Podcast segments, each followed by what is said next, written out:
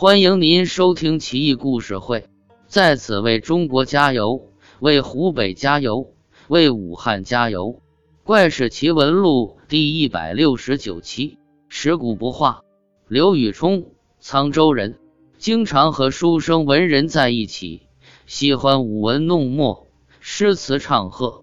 他性格很孤僻，爱讲古志，但其实迂腐不堪。刘宇冲偶然得到一本兵书，苦心攻读一年，自称可以统领大军十万。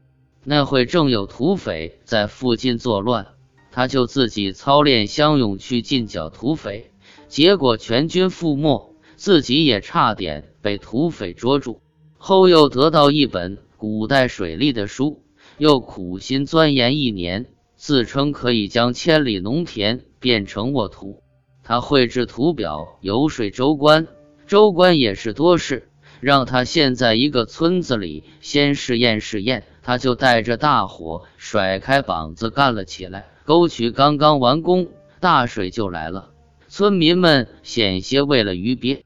从那儿以后，刘宇冲同学就抑郁了，每天独自一人在庭院中散步，摇头晃脑，自言自语：“古人岂欺我哉？”每天就这一句话，反复说成百上千遍，不久就病逝了。后来一个风清月朗的晚上，刘宇冲的魂魄在自己坟墓前的松柏树下出现，依旧是摇头晃脑、自言自语，侧耳倾听，反复还是说那六个字：“古人岂欺我哉？”古人说过，围棋国手要钻研古人棋谱。但不会照着古棋谱下棋。中医不拘泥于古方，可也不能完全脱离古方。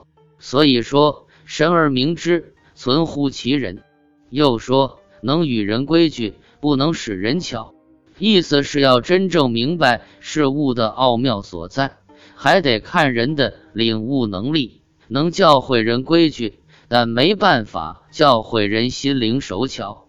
心灵手巧就关乎个人灵性了，不是教得出来的。